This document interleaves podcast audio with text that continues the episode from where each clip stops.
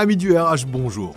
Le Barbu qui parle RH, c'est un podcast qui vous accompagne sur vos trajets en vélo, en trottinette, en skate, en train, tout ce qui roule ou pas, tout en vous apprenant un truc cool sur l'univers du recrutement. Le Barbu en question, c'est moi, Nico. Je travaille dans le RH depuis maintenant plus de 10 ans. Prêt à explorer le monde du recrutement d'aujourd'hui et de demain? Préparez vos AirPods, c'est parti Bonjour à toutes et à tous, alors merci d'être présents aujourd'hui pour ce nouvel épisode du podcast du Barbu qui parle RH. Et aujourd'hui, on va parler de diversité en entreprise. Et pour évoquer ce sujet avec moi, j'ai l'honneur d'accueillir Pierre-Baptiste Nuchy. Salut Pierre-Bat, comment ça va? Salut Nico, impeccable. Écoute, euh, un petit peu mouillé et un petit peu froid euh, avec la, la, grisaille bordelaise, mais euh, sinon tout va bien. Cool. Alors, les, gens te connaissent pas forcément, donc ils savent pas pourquoi je t'ai invité pour parler de diversité aujourd'hui. Donc, je vais te laisser te présenter en quelques mots, comme ça, ça va couler de source et ils vont comprendre pourquoi tu es une des personnes les plus idoines pour parler du sujet. Mais Pierre Baptiste, hein, donc girondin de, naissance, euh, plus précisément du, euh, de Salles, donc un petit coin euh, de paradis entre les Landes et la Gironde, mais plutôt côté Gironde. Aujourd'hui, ben, je suis responsable grand compte dans une agence de recrutement sur Bordeaux. Et à côté de ça, donc je suis arbitre de rugby depuis une quinzaine d'années et aujourd'hui j'ai la chance quelque part d'évoluer en top 14. Donc voilà, donc je pense que les gens ont compris euh, là où je voulais en venir et pourquoi tu étais ici aujourd'hui. Donc la diversité, le rugby, l'entreprise, toi tu mêles les deux. Euh, c'est vraiment quelque chose que tu fais au quotidien, que ce soit avec ton job euh, dans le recrutement dans l'entreprise Piment et avec ton job d'arbitre de top 14. Donc c'est pour ça que je pense que tu es la personne la plus adaptée pour pouvoir parler du sujet. Et pour commencer, on va rentrer tout de suite dans le vif du sujet tu vas pouvoir nous expliquer ce que tu penses toi en fait de la diversité et comment le rugby peut prôner la diversité et comment dans le rugby la diversité est une force. Moi j'en parle tout le temps, à tout va. Donc le fait que quelqu'un d'autre en parle, je trouve ça intéressant. Et dis-nous toi ce que tu en penses et avec tes mots, qu'est-ce qui fait justement que la diversité peut être une force dans le rugby? Bah, D'abord, euh, d'abord le rugby en étant un sport qui... Euh, bah, qui regroupe euh, plusieurs personnes d'univers différents, des petits, des grands, euh, avec des forces, des faiblesses différentes. Euh, ce qui peut faire le parallèle est également avec, euh, avec l'entreprise, hein, avec des personnes qui arrivent de, milieux différents, avec des compétences différentes, qui viennent justement ben, regrouper tout ça dans un même, dans un même lieu et dans le but de, développer une entreprise. aujourd'hui, aujourd'hui, le rugby, je pense que c'est vraiment un sport qui, amène des valeurs et de part et d'autre avec tous ces gens qui arrivent d'univers différents. Et euh, je fais vraiment le parallèle avec euh, le monde de l'entreprise. Aujourd'hui, pour toi, euh, l'entreprise, c'est une zone dans laquelle peuvent se, comment dire, s'exprimer toutes les différences, ou est-ce que tu ressens quand même encore des stigmates d'entreprises qui sont un petit peu on va dire à l'ancienne, c'est-à-dire qui essayent de recruter en tant que clone et donc du coup qui font pas forcément la part belle à la diversité. Parce qu'on parle en fait du fait que le rugby soit vraiment un vecteur de diversité et que c'est cool et que ça devrait être mis dans l'entreprise. Mais pour toi aujourd'hui, parce que tu le vois au quotidien euh, avec les clients que tu peux avoir, est-ce que tu sens quand même que la diversité est prônée en entreprise ou que c'est encore un petit peu limité? Alors, je pense qu'il y, a toujours des, entreprises qui sont un peu réfractaires à ce type d'idéologie. Cependant, et l'exemple euh, de l'entreprise dans laquelle je travaille, euh, je pense que ça en est un, c'est justement euh, de, regrouper des personnes qui arrivent de milieux différents. Et j'en suis l'exemple puisque je ne suis pas du tout issu des RH à la base. J'ai plutôt une j'ai un cursus universitaire plutôt commercial et euh, ben, le, groupe Piment m'a fait, euh, m'a donné, euh, m'a aidé et m'a donné l'opportunité de pouvoir rentrer dans une entreprise tournée vraiment ressources humaines et aujourd'hui de m'exprimer pleinement puisque ben, ça fait 4 ans et demi aujourd'hui que, je suis dans cette entreprise et franchement je me régale. Et pour répondre vraiment à ta question initiale, Nico, c'est vraiment ces, ces, compétences, ces états d'esprit qu'on peut, amener un peu partout, à droite, à gauche, et eh c'est aujourd'hui ce qui fait la force euh, d'une entreprise, euh, quelle qu'elle soit, puisque hum, je, pense réellement que euh, ce qu'on peut apporter au quotidien, toutes les, les pierres édifices, ben, fait que ça donne la force à une entreprise aujourd'hui. Et toi, donc ça, on, le voit du côté du groupe Piment, ça, fonctionne plutôt bien, mais, chez tes clients, chez les, entreprises avec lesquelles tu bosses, ça, se passe comment? Parce que nous, on le voit, on le prône régulièrement, tu vois, sur LinkedIn, on en parle souvent. On dit souvent, bon, bah, voilà, c'est bien, c'est beau, la diversité, c'est cool. Bon, LinkedIn, c'est un peu policé en plus. Hein. c'est, euh, tout, tout le monde, il est beau, tout le monde, il est gentil. Mais comment tu vois les choses? Parce que on sent quand même, quand on en parle, qu'il y a quand même une certaine réticence à la diversité. On le sent quand on voit toutes les études qui se passent, que ce soit sur le handicap, que ce soit sur la diversité d'origine, que ce soit sur la parité même, euh, l'égalité homme-femme et ainsi de suite. On sent qu'il y a quand même encore un gros retard. Tu le vois, tu le perçois comment de ton côté? Il existe, euh, il existe chez certaines entreprises. Alors euh, vraiment, je pense que nous, notre but en tant qu'agence de recrutement, c'est justement de d'essayer de, dévier à cette, euh, à cette façon de faire. Euh, je pense que, euh, en tout cas personnellement, moi j'essaie vachement d'accentuer sur les, compétences, mais également le savoir-être. je pense qu'aujourd'hui, le savoir-être dans une entreprise, c'est primordial. même peut-être plus que les compétences. Bien qu'il y ait des entreprises encore réfractaires, je pense qu'il y a beaucoup d'entreprises aujourd'hui qui s'ouvrent à cette diversité pour justement eh pallier à des lacunes qu'il y, y a en interne on, sait que la diversité est une force, hein, c'est une certitude. Et euh, du coup, pour, pour, toutes ces entreprises qui justement galèrent encore et ont du mal à se lancer dans le sujet, est-ce qu'on ne pourrait pas faire le parallèle avec le rugby? Parce que tu es là pour ça quand même. Est-ce qu'on ne pourrait pas faire le parallèle avec le rugby? Et l'intérêt, en fait, que la diversité peut amener. Et du fait, euh, c'est ça la question que je te posais avant, hein, tu vois, avant de lancer le podcast, c'est que est-ce que tu penses, et tu vas nous donner ton avis, est-ce que tu penses que plus les personnes sont diverses dans une équipe, plus il y a un petit peu ce grain de folie euh, plus les équipes vont devenir performantes et pourront même s'exprimer dans un cadre en fait qui est quand même un cadre limité parce que toi aujourd'hui tu es arbitre de top 14 donc tu es arbitre quand même d'équipes qui sont professionnelles donc ça pourrait s'apparenter justement à une entreprise on voit que les entreprises de temps en temps ont peur en fait d'apporter ce petit grain de folie ces personnalités un peu différentes et, c'est ce qu'on pourrait aussi ça pourrait être aussi le cas dans le cadre d'une équipe de rugby professionnelle qui pourrait avoir peur justement euh, d'apporter ce grain de folie supplémentaire qui pourrait certes euh, améliorer certaines choses, mais qui pourrait mettre aussi un petit peu de grain de sable dans les rouages. Euh, comment toi tu vois la chose du point de vue rugby, avant de le dire du point de vue entreprise, comment tu vois la chose? Toi qui arbitres des équipes qui sont... Euh, qui, peuvent être complètement différentes et tu les arbitres tous les week-ends, est-ce que finalement les équipes qui ont les, profils les plus divers, les plus un peu fous, sont les meilleures? Ou est-ce qu'on est vraiment sur des équipes qui ont les profils un petit peu plus standards, un petit peu plus calibrés, qui sont les meilleures? Après, on pourrait, on pourrait euh, discuter de ça pendant très longtemps suite à la Coupe du Monde qui vient de se passer. Mais euh, toi, qu'est-ce que tu en penses de ce que tu vois le week-end? Alors je, laisserai chacun euh, libre interprétation par rapport à, la fin de, ta question, mais je, te rejoins. Aujourd'hui, je pense que des personnes qui arrivent d'environnements différents, pour parler rugby avec des physiques différents, je, pense que ça permet de faire un melting pot vraiment performant, mais d'univers de, différents pour être performant. Euh, alors, je ne sais pas trop comment l'expliquer, mais euh, je dirais qu'aujourd'hui, euh, les prérequis pour des joueurs, il y a eu pendant un certain temps des prérequis pour des joueurs qui sont taille, poids, et on s'arrête là-dessus. je, pense que, je pense que le parallèle que je peux faire avec la diversité, le, le thème d'aujourd'hui, c'est de dire aujourd'hui, ben, on va enlever ces prérequis, on va prendre des personnes qui ont un potentiel et le but c'est de les amener dans une équipe et de par les compétences de l'équipe et de chacun, puisque une équipe est composée de plusieurs individualités, vont faire, euh, vont faire monter en compétence euh, ce, joueur qui euh, ne remplissait pas les, prérequis initialement. Voilà, donc je, pense, je ne sais pas si je réponds vraiment à, ce que, à ta question ou à ce que tu veux, veux m'amener, mais je pense vraiment que la diversité amène un plus dans une équipe et je tends à penser que des personnes euh, bah, d'univers différents euh, seraient, euh, seraient capables de, de, faire monter en compétence un groupe. Et du coup, tu t'en parlais, mais est-ce que tu as vu une évolution? Parce que toi, ça commence à faire quelques années maintenant que tu arbitres, ça fait une quinzaine d'années, si je ne me trompe pas ce que tu disais tout à l'heure. Ça fait combien? 4 ans que tu arbitres au niveau top 14 Cinquième saison, là. Cinquième saison cinquième saison que tu arbitres au niveau top 14. Est-ce que tu as senti, est-ce que tu as vu une évolution justement là-dedans? Tu vois, tu parlais qu'à une certaine époque, on, prenait plutôt des, des physiques euh, qui étaient un peu similaires, un peu des grands, des costauds, euh, qui tapaient fort, qui rentraient fort dedans. Est-ce que tu as vu une évolution déjà euh, de, de, cette partie-là?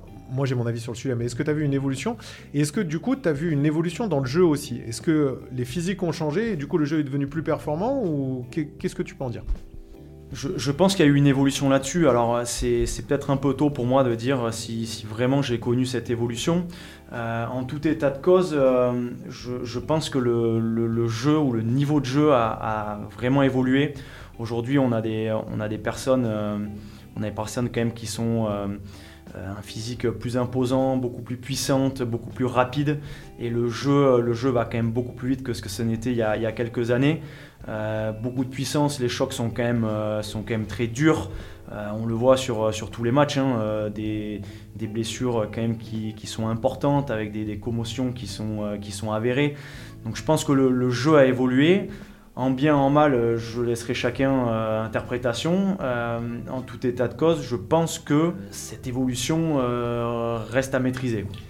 Par contre, j'ai l'impression quand même qu'on voit de plus en plus des petits profils arriver, et donc du coup un jeu qui est un petit peu en train de se libérer, qui est un peu en train de changer, qui est un petit peu en train de redevenir un jeu un peu plus de mouvement, même si les, les comment dire, les, les chocs sont importants. On a l'impression vraiment que la diversité est en train de reprendre de plus en plus euh, son, comment dire, sa place au sein du rugby de manière plus présente. On voit de plus en plus de profils qui sont, qui sont, qui sont des profils qu'on n'aurait pas vus il y a encore quelques années. c'est vrai, c'est vrai, c'est vrai. Euh, des, profils parfois même étonnants. On se dit euh, qu'ils dénotent un petit peu physiquement par rapport à un autre, un autre joueur. On se demande si la différence physiologique va faire que l'un ou l'autre sera blessé donc je, quelque, part, je te rejoins, euh, Nico, euh, en disant que euh, voilà, cette évolution, cette évolution et cette diversité fait que le, rugby change, est en train de changer, ou du moins va changer. Et du coup, tu me vois venir forcément. Si jamais je t'ai posé cette question d'évolution au niveau du rugby, c'est pour voir et pour voir ce que tu en penses en fait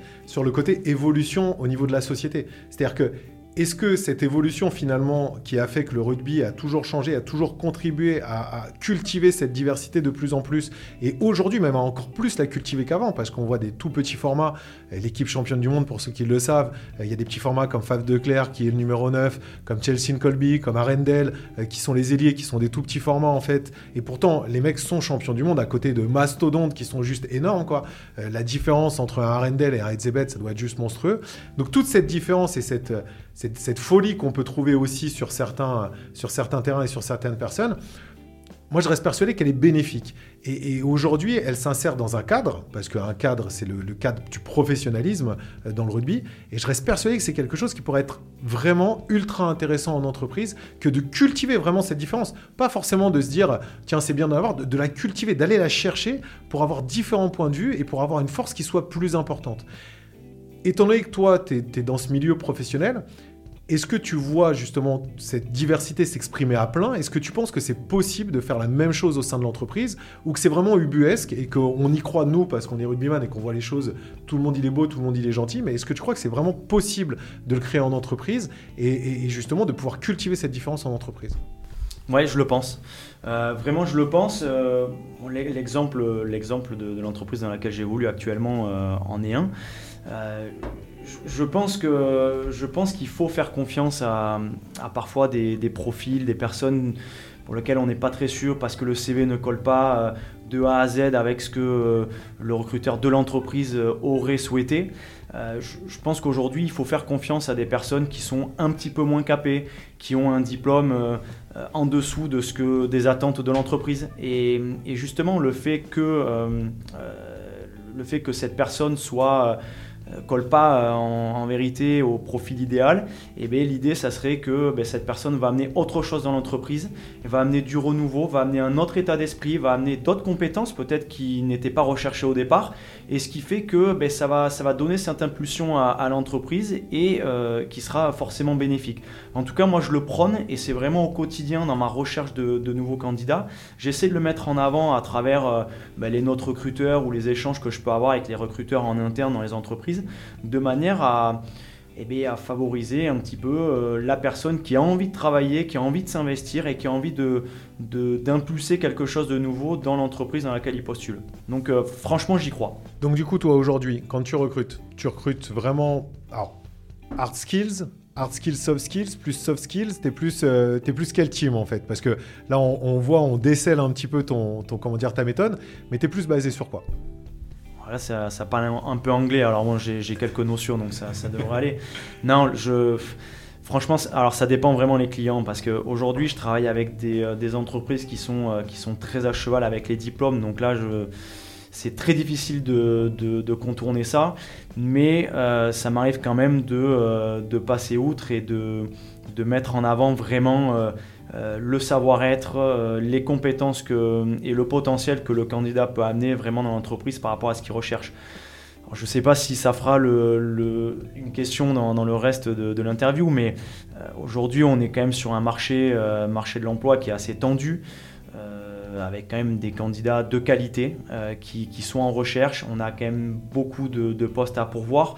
Et je pense qu'il y, y, a des matchings qui sont à faire ou qui peuvent être faits. Et vraiment, moi, le but, c'est de mettre en avant les candidats pour que ça, ça matche au mieux. Alors, je vais te poser une question qui n'était pas prévue. Euh, du coup, qu'est-ce que tu penses de l'intelligence artificielle au milieu de tout ça? Est-ce qu'elle peut nous aider juste... Alors, moi, j'ai encore une fois ma petite idée, je la donnerai après, mais là, je vais te laisser purement répondre. Est-ce que tu penses que l'intelligence artificielle, justement, peut nous aider à cultiver cette différence en apportant euh, un regard qui soit un regard purement factuel en fait justement sur la complémentarité des profils entre ce qui est attendu par l'entreprise et, euh, ce que peut proposer la personne? Et donc du coup ouvrir un petit peu les chakras. Alors, je, souris parce que c'est une question euh, qu'on m'a déjà posée. Et euh, mon, avis n'est vraiment pas tranché là-dessus. Euh, pourquoi? Parce que je pense que bon, l'intelligence artificielle, c'est encore quelque chose de, qui, est nouveau dans l'état d'esprit des, gens, de manière générale, bien qu'on en entende de plus en plus parler. Je, pense que ça peut être une aide. Et si la prochaine question, c'est l'intelligence artificielle dans le recrutement, ou c'était sous-jacent à, ta question, euh, je pense que ça peut être une aide, mais euh, aujourd'hui, moi, ce que j'aime dans mon travail, c'est euh, ce contact humain, cet échange qu'on peut avoir à la fois avec le candidat et les entreprises. Et j'ai un petit peu ma crainte par rapport à ça, c'est est-ce que ça peut dénaturer ce, lien? Si la réponse est non, ben, alors je dirais on y va et puis l'intelligence artificielle nous aidera pour, trouver les meilleurs profils et, les meilleures choses pour, euh, le recrutement. Si la réponse est positive, euh, bon, ben, je serai un peu plus euh, dubitatif. Mais je pense qu'il y a quelque chose à faire quand même. Euh, c'est pas pour rien qu'elle est développée, donc il peut y avoir son, aide et, ses avantages tout de même. En fait, je te dis ça parce que donc, je développe Oak à côté, qui est un outil de gestion des compétences et de mobilité interne.